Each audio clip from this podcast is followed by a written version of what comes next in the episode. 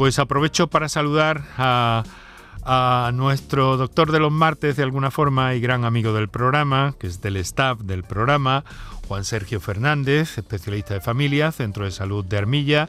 Buenas tardes, Juan Sergio. Buenas tardes, Juan Sergio. Hola, buenas tardes, encantado Enrique de estar nuevamente. Y, y muchas gracias por estar con nosotros una tarde más. Sí, parece que sí. Parece que sí te oigo, yo sí te oigo y te oímos el gusto, todo. El gusto es mío. Vale, lo que no, lo que no parecía, lo que no nos parecía que nos oyeras tú a Sí, nosotros. perfecto. Bueno, perfecto. Pues ajustamos y asentamos la Eh, ha habido un conexión. momento de silencio, pero ya sí te oigo perfectamente. Pues nada, el Mm. silencio contigo es una cosa imposible, así que eso los duendes lo arreglamos de momento. Bueno, querido doctor, raro, raro. querido doctor, eh, permíteme la licencia, eh, porque claro, hemos estado hablando de, de pandemia. Mm. Sabes que te he propuesto que nos acompañes el Sí. jueves, que vamos a tener un programa especial dedicado a la pandemia, Sí. porque vemos que, sobre todo, me da la impresión, y desde tu punto de vista de primaria, que hay una serie de casos. Ahora han empezado los calores, los aires acondicionados, se está hablando de gripe, de alergia, de COVID-19, desde luego, ¿no? Hay una especie de mm, totum revolutum en este momento, en esta primavera, ¿no? Sí, sí. Sí, pero habiendo ese totum revolutum, está claro que estamos, en mi opinión personal, ¿eh? Eh, estamos ante una séptima ola clara, ¿eh? no hay duda. No hay duda, el número de casos de COVID se está disparando día a día. Eh, no, podemos hablar eh, sensu estricto de séptima ola porque estamos haciendo menos test. Como, no se están contando el número de casos que estamos teniendo, pues evidentemente no podemos hablar de séptima ola. Pero la impresión que tenemos los profesionales que estamos día a día pasando consultas es que el número de casos se ha disparado. Se ha disparado y estamos ahora sufriendo lo que ya anunciábamos antes de Semana Santa. Las aglomeraciones propias de la Semana Santa, propias de la Feria de Sevilla, de la Feria del Caballo Jerez, de los patios de Córdoba, del Corpus de Granada que se aproxima, todo eso va a disparar nuevamente la incidencia de casos y estamos, ya digo, con una, una séptima ola de la misma intensidad que la sexta o si me apuras quizás más. La ventaja es que nos coge vacunados y la clínica es una clínica bastante llevadera, pero ah, en la medida que tenemos muchos casos, la sola presencia de muchos casos clínicos conlleva la aparición de más casos graves y más ingresos en UCI. No por la gravedad de la clínica en sí, sino por el gran número de casos que se presentan. Y aunque la, la- la- la inmensa mayoría son benignos, hay un porcentaje que son graves y un porcentaje que ingresan en UCI y un pequeño porcentaje que por desgracia, desgracia acaban falleciendo. Bueno, pues veremos el jueves todo eso con detalle y contigo y con otros profesionales que, que estamos eh, contactando para el programa del jueves y para ver sobre todo cómo reaccionar, cómo eh, adaptarnos a esta nueva Claro. situación. Nuestro argumento de hoy es en reumatología. No sé si has visto ambiente porque la Sociedad Española de Reumatología, que ha empezado su congreso eh, que en estos momentos están en, en reuniones y demás, pero hemos conseguido a toda una autoridad en la materia que nos va a acompañar. Te voy a presentar, bueno, no te voy a presentar porque bien le conoces, pero enseguida le vamos a saludar. Eh, quiero decir que, que se ha llenado de, en esta coincidencia del arranque del congreso con el día del lupus, que es una enfermedad bastante desconocida y sobre la que hay interés por parte de los especialistas, Juan Sergio, Sí. en, en hacer llegar, en visibilizar, como se dice ahora, ¿no? Exactamente. Bueno, pues eh, vamos a darle la palabra y saludamos al profesor eh, doctor Enrique Raya. Doctor Raya, muy buenas tardes. Hola, ¿qué hay? Buenas tardes. Encantado de estar aquí esta tarde con todos vosotros. Creo, profesor, que conoce bien a Juan Sergio Fernández, ¿no? Sí, sí, Juan Sergio Fernández es amigo de hace muchos años. Te hace desde, desde chiquitillo, diría yo. eh, chiquitillos, casi, casi, sí. Sí. Incluso hemos compartido, yo he tenido el honor de compartir con él, pues algunas charlas ya hace años, sí. Más de una, más de una. Más de una. El honor es mío porque Enrique es un maestro de la reumatología y todos los días aprendemos de él. ¿eh? Seguro, seguro que Muchas sí. es gracias, una muchas gracias. autoridad, jefe Sí. de reumatología del Hospital Clínico San Cecilio de Granada, eh, profesor en la universidad. Eh, ¿qué, qué le gusta más? ¿Le gusta todo, doctor? ¿La docencia, la clínica? Pues la verdad que sí. Hombre, yo he de decir que fundamentalmente yo soy un médico asistencial. A mí me gustan los mm. pacientes, intentar mejorar la vida de nuestros pacientes, pero también es cierto que de hace muchos años, yo creo que ya hace pues casi más de 30, que también estoy muy implicado en la docencia, en este caso en la docencia fundamentalmente de reumatología y como no puede ser de otra manera, por supuesto también en la investigación, siempre que tenemos tiempo, la investigación es algo básico para intentar pues progresar y atender mejor a nuestros pacientes. Doctor, dicen en la sociedad que hay pocos eh, reumatólogos, especialmente en Andalucía. Sí, efectivamente, la, ratio de reumatólogos en Andalucía está, está por debajo de la media nacional. Si tiene en cuenta que la media nacional está en algo más 2,1, 2,2 reumatólogos por cada 100.000 habitantes, pues Andalucía está rozando el 1,7, ¿no? O sea que realmente creo en, en estadísticas de la Sociedad Española de Reumatología, en Andalucía faltarían casi 60 reumatólogos, casi 60 para tener, digamos, una plantilla adecuada para cubrir las necesidades de nuestra población. Bueno, luego vamos a ver si acaso eso con, más detalle. Vamos a lo que vamos. Eh, doctor, el lupus, hoy, coincidiendo con la apertura del Congreso de la Sociedad Española de Reumatología, en Granada, ni más ni menos. Eh, pero dígame, eh, ¿qué es el lupus? Bueno, el lupus es, es una enfermedad que llamamos sistémica, llamamos sistémica porque puede afectar a cualquier órgano de nuestro, de nuestro cuerpo, pero que tiene una especial predisposición por muchas veces comenzar la primera sintomatología a nivel articular, bien sea con dolores articulares, lo que hablamos de artralgias, y en ocasiones incluso importante con inflamación articular, con artritis. Pero evidentemente, aparte de eso, pues puede comprometer la piel, de forma muy importante y otros órganos y generar un daño importante, por ejemplo, a nivel cerebral, a nivel pulmonar, a nivel renal. Esto último también es muy importante. Y es una enfermedad, como lo decía, sistémica y muy compleja. Nosotros hablamos de patogenia autoinmune. ¿Eso qué significa eso de patogenia? Que el mecanismo está, lo que conocemos, es que nuestro cuerpo deja de reconocernos a nosotros mismos y generamos anticuerpos contra nosotros mismos. Hay una pérdida importante de nuestro reconocimiento y por tanto generamos anticuerpos, por ejemplo, contra lo más íntimo que tenemos. ¿Qué es lo más íntimo que tenemos? Nuestro ADN. Pues generamos anticuerpos incluso contra nuestro ADN. Fíjese si es importante y compleja esta enfermedad.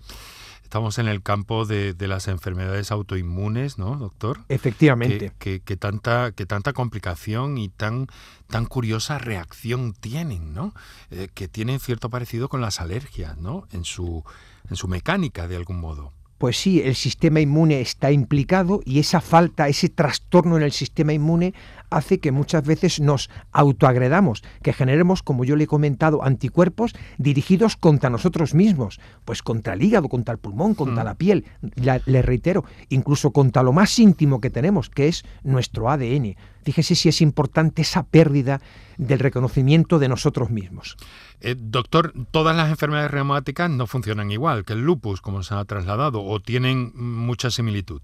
Hay algunas que tienen similitudes, pero el lupus es especialmente complejo, especialmente complejo. Por eso el tratamiento también es especialmente complejo. El lupus es una enfermedad con muchas caras. Muchas veces afecta solo las articulaciones y la piel, otras veces afecta articulaciones piel y riñón, articulaciones piel, sistema nervioso central. Por tanto, es una enfermedad de muchas caras y a la que tenemos que hacer y le hacemos frente y tenemos que intentar eh, proporcionar a nuestros pacientes la mejor medicación posible. Juan Sergio, imagino que entonces el diagnóstico no es eh, fácil. La mayoría, o, yo diría que el diagnóstico de las enfermedades reumáticas nunca es fácil. Nunca es fácil porque las enfermedades reumáticas eh, no dan la cara de un día para otro, de una manera típica. Eh, van evolucionando de una forma solapada, lenta, y el diagnóstico a veces tardamos mm, tiempo en, llegar a precisarlo. En el caso del lupus, Afortunadamente tenemos de un test analítico, los anticuerpos antinucleares, que los pedimos los médicos de primaria ante esa patología que también ha descrito nuestro colega Enrique, de, esos dolores articulares, las grandes articulaciones, mucho más se acompaña de tumefacción, y podemos buscar la etiología de esas artralgias, de esas artritis. Pedimos pruebas reumáticas que llamamos, pedimos factor reumatoide dependiendo de las articulaciones que estén afectadas, si son las articulaciones interfalángicas de los dedos de los pies, y en muchas ocasiones pedimos anticuerpos antinucleares con la eh, certeza de que si son negativos esos anticuerpos antinucleares, casi podemos, casi, casi podemos descartar que estemos ante un lupus. Ah. Pero ya digo que el diagnóstico de precisión no es fácil, al menos inicialmente, salvo que tengamos un test muy típico que se eleve y coincida la clínica con los test diagnósticos. Pero esto en reumatología, como bien comentará el doctor Raya ahora, no siempre ocurre, por desgracia. Bueno, pues vamos a ir viendo todas esas cosas, doctores, eh, doctor Enrique Raya, doctor Juan Sergio Fernández. Eh, vamos a, lo primero que no he hecho es eh, darles a nuestros oyentes la posibilidad de que intervengan si les parece bien. estamos hablando de enfermedades reumáticas, vamos a recordar teléfonos, un par de minutos para nuestros anunciantes y enseguida entramos en materia. Muchas gracias, doctores. Para contactar con nosotros puedes hacerlo llamando al 95 50 56 202 y al 95 50 56 222 o enviarnos una nota de voz por WhatsApp al 616 135 135. Por tu salud en Canal Sur Radio. La gente que más madruga y que está viajando, estudiando y trabajando está con Charo Padilla. En la mañana de Andalucía, el Club de los Primeros. Como siempre, desde las 5 de la mañana. La mañana de Andalucía, el Club de los Primeros de Canal Sur Radio con Charo Padilla. De lunes a viernes, desde las 5 de la mañana. Quédate en Canal Sur Radio. La radio de Andalucía. Chano, ¿nos disfrazamos de factura de la luz para asustar al personal? ¡Tequilla! Con Hogar Solar ahorras tanto que eso ya no da yuyu. ¿Hogar Solar? ¡Claro! No como mi cuñado Alfonso que riega todos los días una lámpara creyendo que le va a crecer una planta fotovoltaica. Hogar Solar, la luz que te ayuda a ahorrar. Ahora mismito voy a ponerme yo la plaquita. La mañana de Andalucía con Jesús Vigorra es tu referencia en la radio. Con la última hora del día. Toda la actualidad. La información más cercana que buscas y el mejor entretenimiento. La mañana de Andalucía con Jesús Vigorra. Contigo desde las 6 de la mañana. Quédate en Canal Sur Radio. La radio de Andalucía. Enrique Jesús Moreno. Por tu salud en Canal Sur Radio. Para contactar con nosotros puedes hacerlo llamando al 95 50 56 202 y al 95 50 56 222 o enviarnos una nota de voz por WhatsApp al 616 135 135 por tu salud en Canal Sur Radio. Son las 6 de la tarde, 20 minutos en este momento, martes 10 de mayo, eh, día del lupus, día en el que hemos querido dedicar este programa a las enfermedades reumáticas, a su seguimiento, a su diagnóstico, a las soluciones que hay. Contamos con el doctor Enrique Raya, una autoridad en la materia, y nuestro doctor de los martes, de casi todos los martes, el doctor Juan Sergio Fernández, especialista de familia, Centro de Salud de Armilla y, eh, pues bueno, colaborador nuestro habitual, miembro del staff prácticamente del programa. Eh, quiero recordaros que mm, tenemos redes sociales estamos en Twitter en arroba por tu salud también facebook.com barra por tu salud y que nos podéis contactar eh, también por esa por esas vías. Nuestro saludo a todos los oyentes del directo de la radio tradicional y a todos aquellos que lo hacen en la emisión diferida de este programa, en la redifusión del programa durante la madrugada o a través en cualquier parte del mundo y a cualquier hora del día o de la noche, según la parte del mundo, pues también en la aplicación de Canal Sur Radio y en la plataforma Canal Sur Más, que es algo que os aconsejo eh, que, que le echéis un vistazo, que es algo absolutamente fantástico. Bueno, doctores, si os parece, como tenemos una llamada de una oyente que además nos había telefoneado antes incluso de, facilitar a los oyentes, de recordar a los oyentes los teléfonos del programa, vamos a darle prioridad a ver qué tiene que plantearnos y luego entramos en muchos más asuntos. Ana María eh, Huelva, buenas tardes. Hola, buenas tardes. Primero es felicitaros por el programa, porque me encanta. Y ayudáis mucho a la gente. Bueno, muchas sobre gracias. todo a mí. Sobre todo a mí. Mira, María. Te empiezo a contar porque, mira, yo, mm, yo cuando pequeña cogí reuma, cogí la garganta. Y de la garganta cogí reuma. Y entonces tengo dos lecciones de corazón. Estoy abierta de corazón abierto, me operé en el Macarena. Y tengo dos lecciones de corazón. Y a mí, desde hace años, porque tengo fibromialgia también, que no me ve un reumatólogo. Y es que es necesario que Andalucía tenga más reumatólogos. Es muy necesario, porque a mí, yo soy de alto riesgo. Y a mí no me ve un reumatólogo desde hace años, años y años y yo no me estoy tomando nada porque me da miedo con las pastillas porque al tomar, al documar, me da miedo tomar pastillas porque se altera con el cintrón y lo estoy pasando mal porque también tengo dos hernias de disco. Tengo un poquito de todo como en farmacia y no encuentro solución. Y yo pues a los médicos le diría eso y que por favor que pusiéramos más médicos en Andalucía médicos de, reumatología. Porque yo ahora mismo me encuentro un poco bien, tengo 66 años y necesito que me vea un reumatólogo. Pero urgente, porque la fibromialgia me ataca para todo el cuerpo. Bueno. Y muchas gracias. No, no, diga, diga, diga, diga, no, no quería interrumpirla, señora vale, vale. María. Yo, yo, si me permite, Enrique, y me permite el profesor Raya, me tiro al ruedo. Adelante. La tierra aporta gallola. Eh, bueno, afortunadamente en los tiempos que ya vivimos, lo que tiene esta paciente no lo vemos, gracias a Dios, no, no se ve por una razón obvia, porque lo que ella ha contado es que ha tenido eh, episodios de amigdalitis pultácea, eh, de repetición cuando niña, que en aquellos tiempos pues no se trataban adecuadamente con los antibióticos y esa amigdalitis pultácea originaba fiebre reumática. Y la fiebre reumática tenía una consecuencia, una complicación clara, que era eh, la afectación de las válvulas del corazón podía producir estenosis o, insuficiencia tanto mitral como, como tricúspide.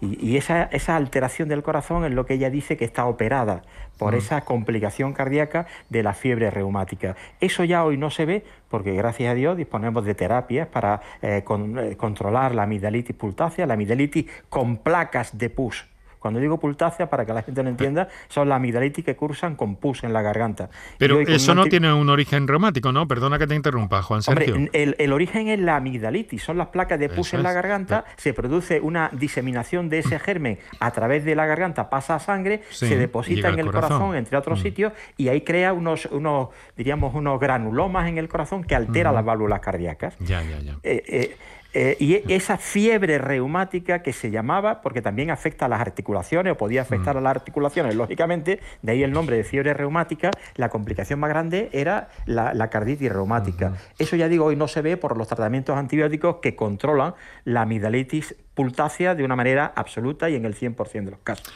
Eso con respecto, con respecto a, la, afectación cardíaca. Ella ya está operada, como consecuencia de su intervención tiene que tomar, he dicho, al documar, que es un anticoagulante parecido al Sintrón, pero tomando este anticoagulante hay fármacos que se pueden asociar para aliviar el dolor. No todos, pero su médico de familia puede asociarle fármacos para aliviar el dolor.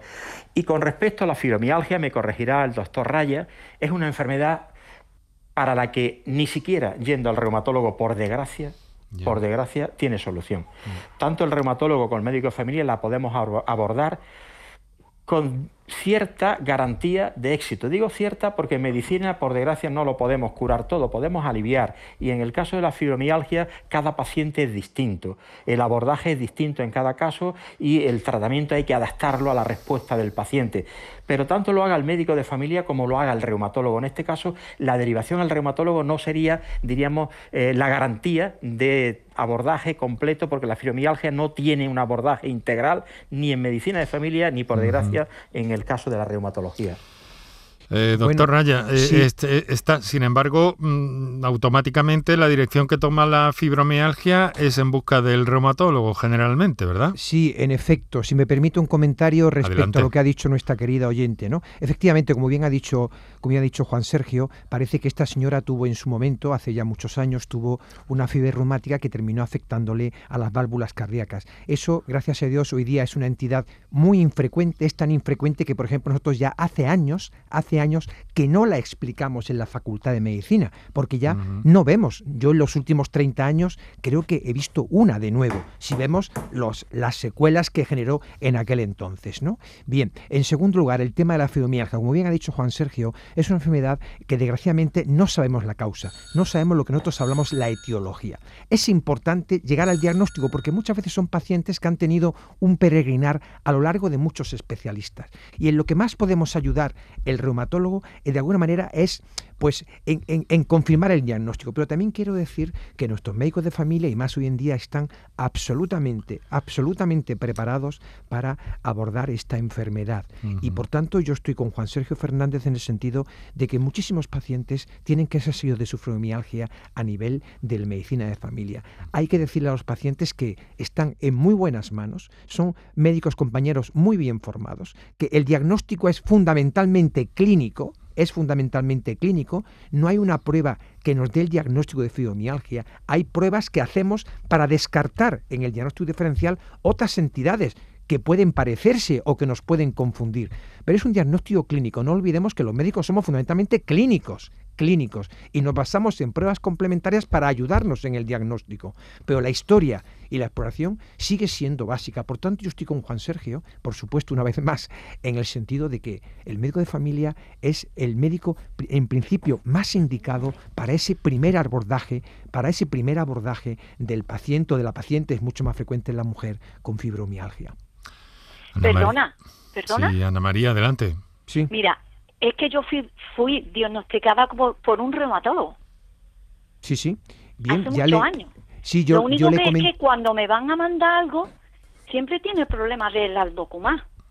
Y yo pienso que cada X tiempo me tenía que ver, aunque fuera cada dos años, yo qué sé, me tuviera que ver. Porque es que yo no puedo con los dolores. Entre la, lo que tengo de las parlas y lo que tengo, no estoy tomando nada porque he empezado a tomar una pastilla para los, para los dolores y me ha creado mm, los intestinos vagos. Ya le comentaba yo, Ana María, que nosotros intervenimos, vemos muchísimos pacientes con fibromialgia. Muchas veces lo, lo, que hacemos, yo personalmente, es confirmar el papel que ya ha tenido el médico de cabecera en ese diagnóstico. Y yo creo que eso es importante, confirmar lo que nuestros médicos de familia hacen, que lo hacen y lo hacen muy bien. Y nuestro papel muchas veces es más allá de, otros, de otras cuestiones de diagnóstico diferencial, es confirmar, e insisto, el tratamiento muchas veces es un tratamiento que hay que, eso sí, amoldar, personalizar. Usted siempre ha oído que no existen enfermedades, sino enfermos, ¿verdad? Pues también en fibromialgia, por supuesto. Y un tratamiento que le puede ir bien a un paciente puede que no le vaya tan bien a otro, ¿de mm. acuerdo? Por tanto, esa personalización, esa individualización del tratamiento en cada paciente es importante. Y la empatía, que sabe usted que es eso, ese, esa conexión en principio, esa buena conexión que tenemos que tener con los pacientes, por supuesto con los de pacientes de fibromialgia, es fundamental para que, para que el paciente de alguna manera confíe, confíe en nosotros. Que sí, la fibromialgia genera dolor, un dolor a veces poco soportable, cansancio, sueño no reparador. Bien, bueno, pues para eso está el médico de familia y también, por supuesto, nosotros cuando hagamos falta para intentar de alguna manera paliar en lo posible, paliar en lo Esa es la clave. Exactamente, paliar no la en podemos posible, curar. Exactamente. Paliar en lo posible eso. Y siempre ser optimistas, Ana María. Hay que saber que hay fases en las que vamos a estar mal, mal o muy mal, pero tenemos que intentar ser optimistas y de alguna manera con el tratamiento personalizar aquellas fases de empeoramiento, de agudización, para que usted haga una vida lo mejor, lo mejor y con, la, con la mayor calidad de vida posible. Yo le doy las gracias a ustedes porque estoy completamente de acuerdo con los dos completamente de acuerdo y, lo único que yo tengo fundamental que me apoyo mucho es que no me no le tengo miedo a las enfermedades. Esa es la clave. Vivir la vida con optimismo, afrontándolas bien. Sí. Eh, yo una pregunta le quiero hacer. Tengo dos válvulas, dos eh, válvulas, la aorta y la mitral. Eh, operé en el una pregunta, cuando dice que le han puesto un tratamiento y le han puesto un tratamiento y se le ha quedado el intestino vago, intuyo que habrá tenido estreñimiento como consecuencia del tratamiento. Sí, sí, sí, sí. ¿No? sí. Porque le habrán mandado tramadol, que es un fármaco que solemos, un menor, que solemos... Claro, que podemos usar y que se puede usar con total seguridad con el aldocumar que usted toma, pero tiene ese pequeño efecto de producir estreñimiento que se puede combatir, se lo digo por eso le he sacado el tema, se puede combatir con una dieta rica en fibra. Tomar un par de naranjas todos los días, un par de kiwi, eh, ciruelas pasas, meter las ciruelas en agua por la noche y a la mañana lo siguiente. Hago todos los días. Yo me, yo me, eso, es, perdona, para combatir ese pequeño inconveniente que tiene el tramadol, pero que, que le va a ir francamente bien, lo puede tomar con el aldocumar y le va a aliviar. No le va a curar, pero le va a, poder mantener cierta normalidad en el, día a día, en, su vida diaria. Muy bien. Pues me da miedo del tramadol, me da miedo. Venga, pues no le dé miedo, hay que tener respeto, respeto a la medicación, Muchas gracias por su llamada y su confianza y, en fin, no, no desespere, siga intentando que, vean eso eh, con un poquito de atención, ¿vale? Venga, muchísimas gracias, un beso para todos. Un fortísimo abrazo, Ana María, desde Huelva nos ha llamado. Eh, por cierto, desde donde estéis en esta Andalucía podéis eh, em, contactar con nosotros en cualquier momento. El doctor Enrique Raya nos acompaña esta tarde, el doctor Juan Sergio Fernández. Hablamos de enfermedades reumáticas. Para contactar con nosotros puedes hacerlo llamando al 95 50 56 202 y al 95 50 56 222 o enviarnos una nota de voz por WhatsApp al 616 135 135 por tu salud en Canal Sur Radio. Bueno, pues hay más de 200 enfermedades reumáticas. Eh, es difícil, eh, en fin, eh, enumerarlas siquiera, nos llevaríamos toda la hora. Pero le quiero preguntar al doctor Raya, ¿cuáles son las, las más Em, las más frecuentes en, las consultas, doctor? Usted es especialista en artritis, además, ¿verdad? Bueno, nosotros vemos pues todo tipo de patología reumatológica. Evidentemente, la artritis es un campo importante, un campo muy importante de nuestro de nuestro quehacer diario. Tenga en cuenta que, por ejemplo, una de las artritis más frecuentes, la más conocida, es la artritis reumatoide. También tiene un mecanismo, como le comentaba antes, una, una patogenia autoinmune. Y es una enfermedad que, por ejemplo, se da en el 0,5% de la población. Fíjese si, es, si es frecuente. Pues y Enrique, en los últimos años, en los 20 últimos años, el, el, el, avance que ha existido en el conocimiento del mecanismo y, por tanto, en, las, en cómo abordarlo desde el punto de vista terapéutico ha sido enorme. Hoy día podemos, podemos abordar esta enfermedad con optimismo y ya lo que intentamos desde el punto de vista de reumatólogos que vemos artritis, en este caso artritis reumatoide, es la remisión de la enfermedad. O sea, que el paciente esté normal o prácticamente normal. Y eso creo que es un logro impresionante que se ha conseguido en los últimos 15 o 20 años. 15 o 20 años donde también la evolución de los tratamientos ha sido, eh, me atrevo a decir que revolucionaria, doctor. Efectivamente, bueno, eh, decirle que, que, varios de los premios Nobel de estos años, de estos últimos años, han sido han sido señores investigadores que han trabajado en el campo de las nuevas terapias para, por ejemplo, la artritis reumatoide. Eh, Juan Sergio, eh, todo esto, claro, en la consulta de primaria luego tenéis que, eh, estar pendientes de, todo esto con más de 200 enfermedades, con algunas más prevalentes, más, más habituales. Eso es. Pero Lo que nosotros vemos en nuestra consulta son los procesos degenerativos no los procesos inflamatorios, para entendernos. Los procesos degenerativos engloban todos los eh, tipos de artrosis que hay. Es cuando el cartílago articular se va desgastando y ese desgaste puede afectar a las grandes articulaciones, rodillas, caderas, eh, en fin, eh, espalda, columna vertebral.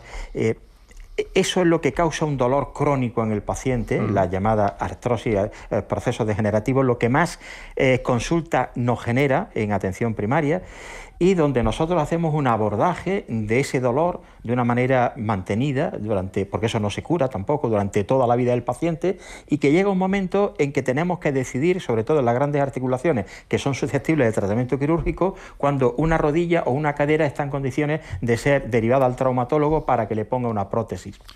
Las artritis podemos llegar nosotros al diagnóstico en la consulta, pero la necesidad de esa confirmación diagnóstica y de los tratamientos biológicos modernos que han salido para disminuir o, enlentecer la evolución del proceso, detenerlo y que no avance, eso es una, eh, diríamos, competencia exclusiva del reumatólogo. Resumiendo, los médicos de familia asumimos el control prácticamente total de los procesos degenerativos, para entendernos la artrosis, podemos llegar a la presunción diagnóstica de determinadas artritis, como la artritis reumatoide o otras artritis seronegativas, la artritis psoriásica, la artritis inflamatoria asociada a problemas digestivos, la enfermedad de Crohn, colitis ulcerosa, etcétera. Pero para estas artritis que podemos diagnosticar nosotros, las tenemos que derivar a nuestros compañeros de reuma, al, servicio del doctor Raya, para que ellos confirmen el diagnóstico e inicien las terapias biológicas modernas que han supuesto una revolución en el abordaje de estas patologías. Muy bien, y de todo, de todo eso se está poniendo al día en este congreso que en la tarde de hoy es un poco más... Eh, no protocolario, más administrativo quizás de, de, ajuste de la reunión anual de la Sociedad Española de Reumatología en Granada y que dará paso inmediatamente a esas sesiones de trabajo con más de 1.200 especialistas poniendo al día todo esto. Estamos a 22 minutos para las 7 de la tarde, estáis escuchando Por Tu Salud aquí en Canal Sur Radio y aquí en Granada precisamente eh, es de donde nos telefonea Paqui. Paqui, buenas tardes. Buenas tardes. ¿Qué tal? ¿Cómo está? Ahí vamos, tirando. A ver, cuéntenos. Mire usted, que yo tengo la pierna izquierda, en el muslo sobre todo. Llevo ya mucho tiempo que tengo como un choque mazón y pinchó y, y a veces me duele. Y ya me fui a urgencia y me dijeron que me mandaran al reumatólogo o al traumatólogo. Y la médica de que era no la ha hecho ni puñetero caso, ha sido esto y yo digo, bueno, y voy tirando, me mandó una pastilla que, que se llama galantina, me parece a mí. Gabapentina. Sí, y me han puesto los ojos muy secos y ya leí el properto y digo, esto no me lo puedo tomar yo. Y digo, voy a preguntar porque voy a ir a volver ahí a la de cabecera a ver lo que me dice. Dolor a ver lo que dice el doctor. Dolor y quemazón. Quemazón, mire usted, no estos días, eh, a veces, que yo muchas veces y pinchó que me bajo yo hasta los pantalones y digo, porque yo digo, oye, parece que tengo aquí y luego por fuera no es, pero mm. es por dentro. Ya, bueno, doctores. Vamos a ver, eh, Paqui creo que me ha dicho, ¿verdad? Paqui, buenas tardes y encantado de poder contactar con usted. Bien, yo creo que evidentemente, pues eh, habrá, lo primero que hay que hacer es llegar a un diagnóstico, a un diagnóstico de por qué tiene esa sensación de pinchazo, esa sensación de ardor, esa sensación de quemazón. Estamos, eso puede ser por, por multitud de circunstancias, ¿no? Usted creo que me ha dicho, si no, él, si no le ha escuchado mal, que le, eso lo tiene en el muslo, ¿no? En, un muslo, ¿no? En el muslo más. Pues bueno, eso puede ser por una irritación de alguno de los nervios que, hay mm. ahí. Hay, por ejemplo, una entidad que se llama la meralgia parestésica, que es, bueno, tiene ese nombre un poco extraño, meralgia parestésica, y es la irritación de un pequeño nervio, de un nervio fundamentalmente sensitivo, que eh, le da inervación sensitiva, no motora, solo sensitiva, a una parte del muslo, ¿no? Y yo creo que por eso su médico de cabecera le ha puesto o le puso ese fármaco que usted nos ha comentado, gabapentina, que tiene una indicación fundamentalmente, entre otras cosas, pues para la irritación sensitiva de un nervio. Bien, yo estoy seguro que, que su médico, si lo cree conveniente y cuando lo crea conveniente, pues la, la derivará a aquel especialista que la pueda o la podamos ayudar, eh, que la podemos ayudar mejor. Sobre todo para llegar a un diagnóstico, lo que nosotros llamamos un diagnóstico etiológico, o sea, saber cuál es la causa y evidentemente tratar adecuadamente esa causa. Lo que quiero yo, yo miro, usted me han hecho una resonancia y digo, no quería insistirle más porque digo, me han hecho una resonancia de la columna a usted y digo, no le quería insistir más porque digo, a ver si sale algo. Y entonces a la mm, que opera de la columna me ha dicho que no me puede operar, pero me ha dicho que eso más bien es o de reumatólogo o traumatólogo o de la circulación, que de lo de la columna que no es. Y por eso yo le pregunto a usted, pero yo quiero que me mande a uno de esas tres a ver lo que, lo que opina. Bueno, ya le comentaba y también se lo ha dicho el doctor Juan Sergio Fernández que nosotros, por lo menos, queremos seguir siendo médicos en el, sentido de que la historia de la exploración es básica. Estamos, y reitero, las exploraciones complementarias nos ayudan. La resonancia es una exploración magnífica, pero tenemos que ponerla en el contexto de la patología del cuadro clínico de cada paciente, porque a veces la resonancia nos genera hallazgos que nos pueden confundir. Por eso es fundamental, insisto, fundamental, aunar la sintomatología del paciente lo que usted cuenta con lo que se ve en las imágenes. Eso es fundamental. No solo hacerle caso a las imágenes, insisto, porque en ocasiones eso nos puede confundir y mucho. Yo eso yo ya no quise insistirle porque digo, si me sale algo, porque yo cuando me hicieron la resonancia, a la muchacha que me la hizo se lo dije, dice, mire usted, si es de la columna, le sale, dice, pero si no, no. Ahora volví ahí a la, a la copera a la, y me dijo que no, que ella cree que es de esos tres médicos que me ha dicho. Entonces, yo estoy para decirle a la doctora mía de cabecera que me mande al que ella crea, porque yo ya llevo dos años con eso, ¿sabe usted? Seguro que cuando ella analice su sintomatología clínica y necesite una colaboración, pues ahí estaremos los que tengamos que estar. De todas formas, para, para, descartar un problema vascular, me vuelvo a tirar al ruedo, no hay que hacer grandes pruebas. Es solo medir los pulsos periféricos, si hay buenos pulsos. De entrada, eso ya descarta un problema de origen vascular como causa de su, de su molestia. Como ha dicho el doctor Raya, es probable que tenga usted una compresión una compresión de una rama nerviosa que produzca eso. Y la resonancia puede haber dado cierta información, que desde luego no todo lo que sale en la resonancia y, no todas las compresiones nerviosas tienen tratamiento quirúrgico. Lo habrá visto el neurocirujano, la neurocirujana, y le habrá dicho, su patología no se beneficia de ningún tratamiento quirúrgico. Entonces, eh, bueno, pues si la resonancia no aclara del todo el diagnóstico, desde luego yo a priori descartaría el vascular si sus pulsos periféricos son normales iría pues probablemente al reumatólogo pues, para ver si se confirma esa afectación nerviosa y si se confirma yo le rogaría paciencia, si la gabapentina no va bien habría que cambiar a pregabalina y paciencia, paciencia, paciencia porque no tenemos soluciones por desgracia para todo. No hay otra, Paqui. Muchas gracias por su llamada. Gracias a ustedes. Muchas gracias y ánimo y no lo deje desde luego, claro, eso nunca. Sí, ya llevo, llevo dos años. Al principio se creía que era una trombosis y médica de cabecera. Mm, Me dijo que pues fuera siga en, la línea en la línea que está eh, hemos captado la, los comentarios y lo que le han dicho nuestros invitados esta tarde y parece que tiene que, que seguir por ahí, ¿vale, Paqui? Vale, gracias. Un fuerte ¿eh? abrazo, muchísimas gracias, un fuerte abrazo. Adiós, Tenemos un, nada, nada, eh, unos 15 minutos para que sean las 7 de la tarde. Quiero recordaros que tenemos el 616-135-135 para notas de voz y el 955-056-202 y 955-056-222 para las intervenciones en directo, que enseguida vamos a estar con otra, con otra llamada. Pero les quiero preguntar, le quiero preguntar al doctor... Eh, raya. Eh, ¿Hay alguna forma de, de prevenir las enfermedades reumáticas, doctor? Bueno, como usted bien ha comentado, hay más de 200 enfermedades reumáticas, por tanto, evidentemente sí que hay alguna que podemos hacer hacer prevención. Y es muy importante. Por ejemplo, el doctor Juan Sergio Fernández ha hablado de la artrosis, ¿no? Como, como la enfermedad más frecuente, entre comillas, degenerativa, por esa pérdida de estructura del cartílago articular, que se ha hecho de paso, es un órgano, es un, eh, es, es un órgano perfecto, porque tiene una, una estructura absolutamente pluscuamperfecta. Pero, por ejemplo, otra entidad importante y que Juan Sergio está muy acostumbrado y sabe muchísimo de esto, es la osteoporosis, ¿no?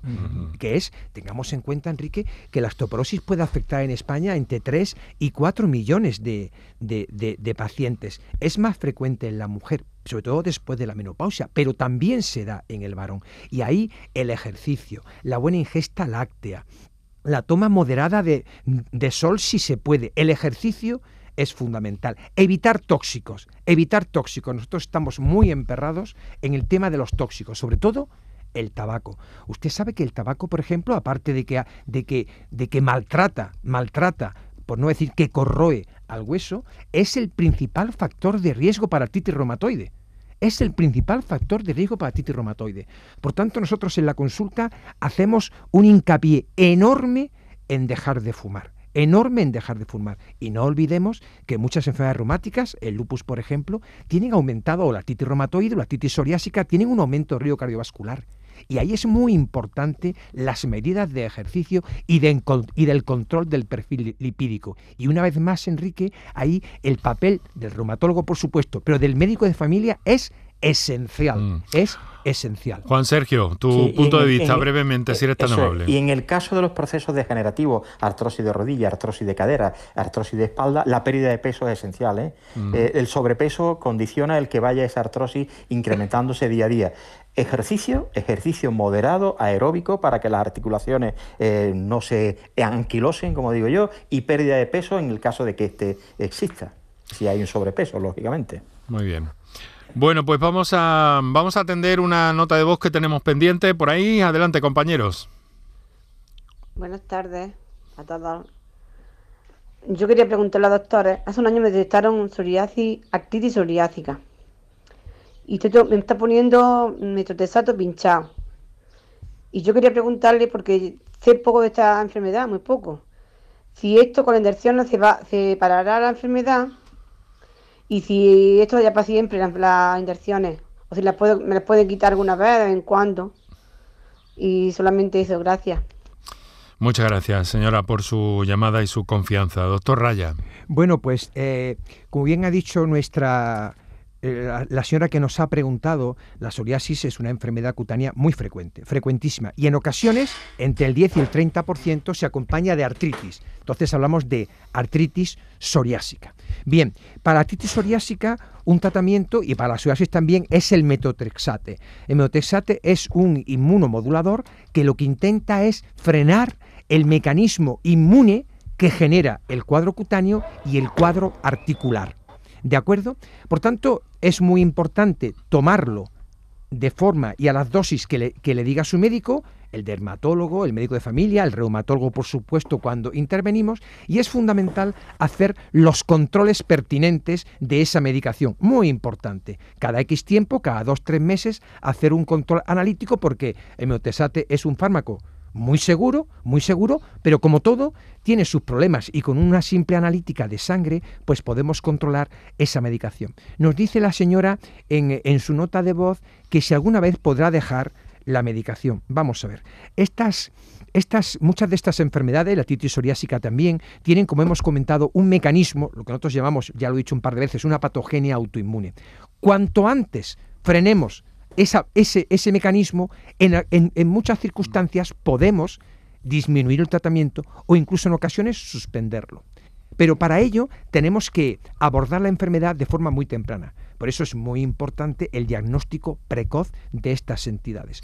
Cuanto más tarde, cuanto más tarde lleguemos al diagnóstico, por tanto, al tratamiento de estas entidades, más difícil será bajar, rebajar la medicación o incluso, por supuesto, suspenderla. Muy bien, pues desde luego eh, el diagnóstico precoz es que es eh, fundamental en, gran cantidad de asuntos. Claro, para eso hay que, eh, que, estar ojo a visor, que haya un sistema preventivo, que cada vez se apuesta más por ello, pero nunca termina de llegar ese concepto de prevención, prevención, que más vale prevenir que curar. Estamos en una especie de, paradigma de la medicina, de la curativa a la preventiva en este momento, pero no termina de llegar de alguna forma. Y nos gusta comentarlo aquí de vez en cuando. Pero en fin, vamos a lo que vamos, que me he extralimitado un poquito. Vamos en busca de eh, María del Carmen, que nos ha llamado desde Matarredonda. Matarredonda es Sevilla. sí, a ver que haya ido hoy a, un traumatólogo. Señora María del Carmen, si no baja el volumen de la radio, si no la apaga y nos oye por el teléfono, va a ser muy difícil que la entendamos. Sí, que he ido hoy al traumatólogo. Me ha mandado a hacerme mm, para que me vea el reumatólogo a ver cómo tengo de los huesos. Y quería saber qué pruebas hacen, qué es lo que hace, qué pruebas hacen. Mm.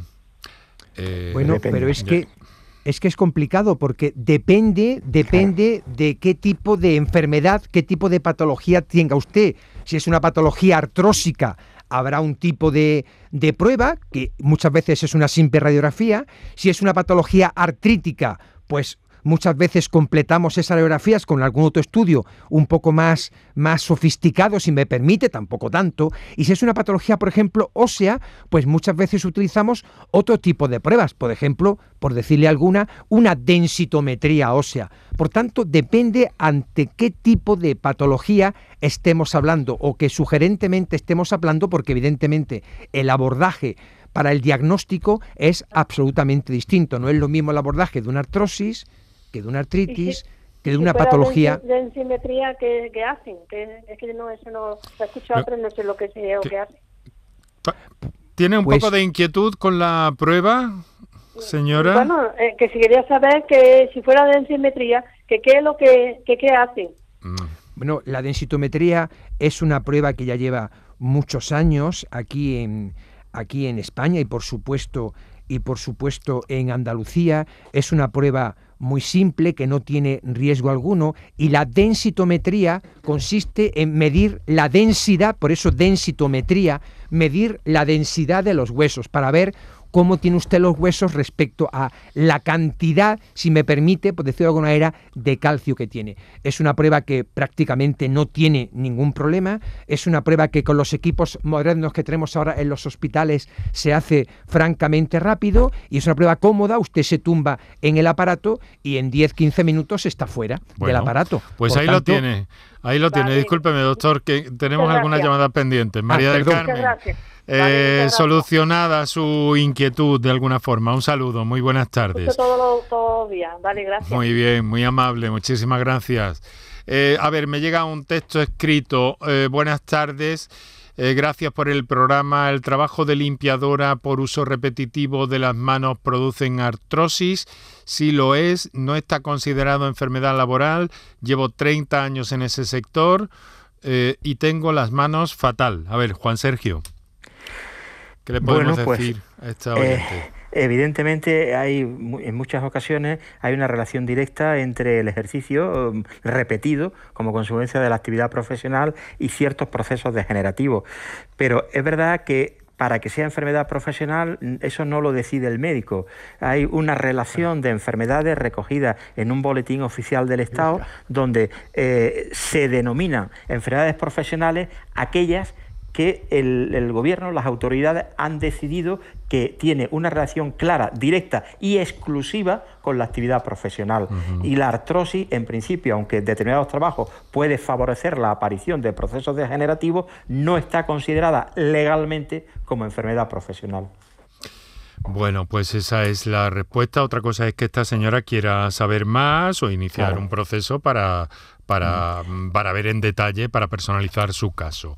Tenemos muy pocos minutos, doctores. Una llamada pendiente que vamos a eh, no vamos a dejar fuera a Bernardo, que nos mm, telefonea desde Almería. Bernardo, buenas tardes. Hola, buenas tardes. ¿Qué tal? ¿Cómo está? Muy bien, muy bien, gracias. Nada, primero de todo, daros las gracias por el programa y animaros a a seguir así porque hace una labor estupenda. Bueno, muchas gracias, hombre. Vale, pues si les parece, comento rápido. Sí, muy rápidamente, si es tan amable. Vale, pues yo soy un recién llegado al mundo del lupus, ¿vale? Eh, el 15 de marzo me diagnosticaron lupus eh, erimatoso sistémico y todo empezó, yo escuchaba al doctor Raya hace un ratito y empezó como él lo decía. Yo en octubre exactamente tenía muchísimos malestares en la articulación. Además era muy extraño porque un día me dolían más las muñecas, otro día los hombros, otro día las rodillas y era una cosa muy rara porque nunca había tenido problemas de salud y, me preocupé. Entonces me, estuvieron haciendo varias analíticas y ya en la última eh, me salieron unos niveles de plaquetas muy bajitos y unos niveles de defensa, también muy bajitos. Y me ingresaron aquí en, en Torre Cárdenas, en Almería. Entonces, bueno, me estuvieron estudiando muchas cosas y al final ver todo ha derivado también se complicó un poquito porque entre medias me detectaron un, virus que se llama arbovirus que puede tener una una, una sintomatología también similar a, en ese dolor de articulación del que hablaba antes. Al final, pues bueno, me eh, hicieron varias interconsultas en el hospital con los compañeros de medicina interna, neumología y, ya pues me, diagnosticaron el 15 de marzo el, el lupus. Eh, mi duda es, como soy recién llegado, esto es una duda muy sencilla y, escuchaba yo que, el lupus... Por favor, abrevi, se lo ruego porque si no, no llegamos. Termino, termino. Es una enfermedad reumatoide, pero a mí, sin embargo, me están tratando la gente, los compañeros de medicina interna con los cuales estoy muy agradecido. Entonces, era esa mi duda, si... Mm.